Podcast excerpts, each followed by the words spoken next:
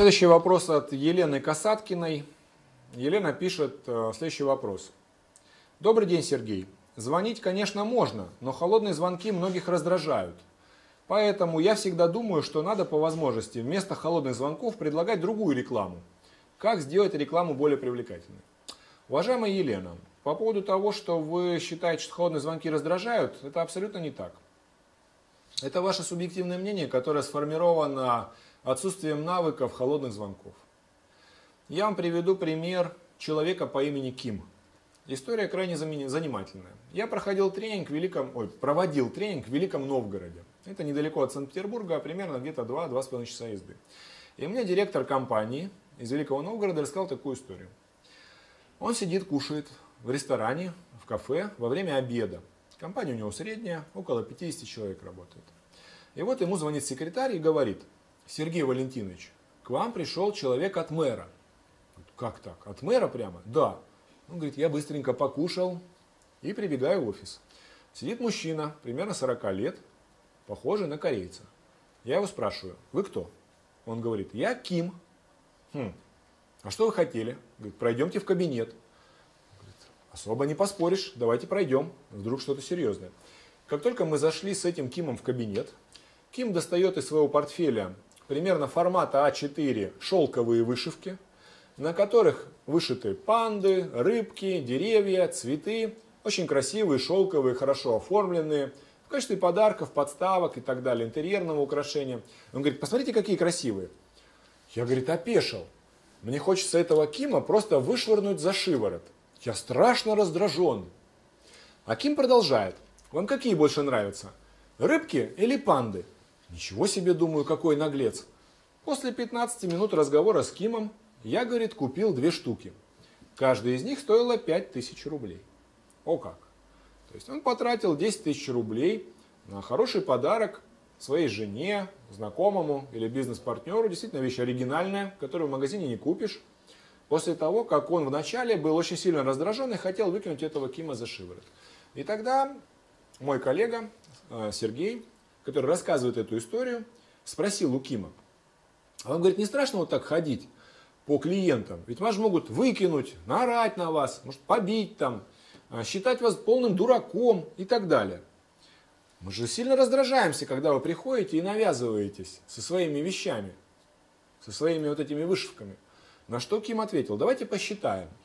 В день я делаю примерно 10 заходов клиентам.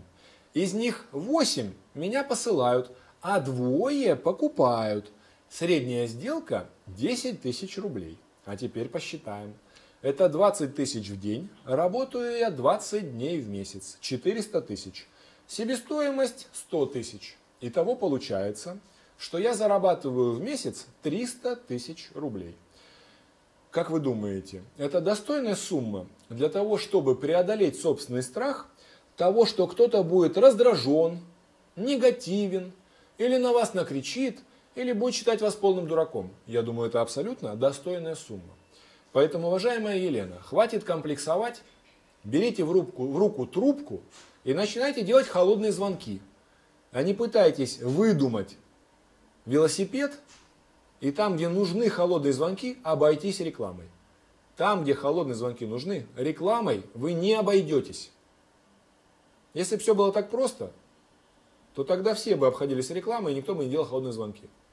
Холодные звонки – одно из самых эффективных средств продаж.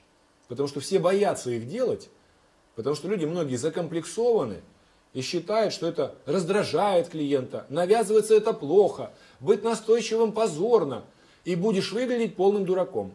Вот все это отметите, помните, что можно заработать много и действуйте. Хватит комплексовать. Уважаемая Елена Касаткина, вот такой ответ на ваш вопрос. А теперь по поводу рекламы. Где дать рекламу? Там, где вы не дали бы рекламу, там стоят реклама ваших конкурентов. И клиент, который будет звонить по этой рекламе, будет сравнивать ваше предложение с предложениями других. Это будут не те клиенты, которым позвонили холодные звонки от ваших конкурентов. Это будут те, которые открылись недавно, ищут подешевле, либо скандальные.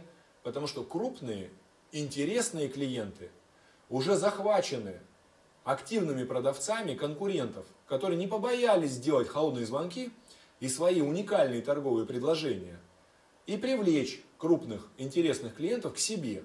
А по рекламе будут звонить остатки, остатки с барского стола.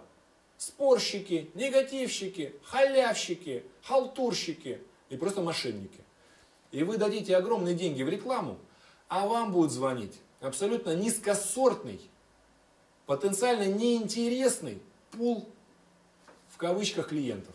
Те, кто давали рекламу, сталкивались с такой проблемой. Денег вложил много, а люди звонящие интересуются ну, настолько непонятными, глупыми и смешными вещами, а в ответ на цену они делают квадратные глаза и бросают трубку. Вот так. Поэтому не надо пытаться заменить холодные звонки рекламой.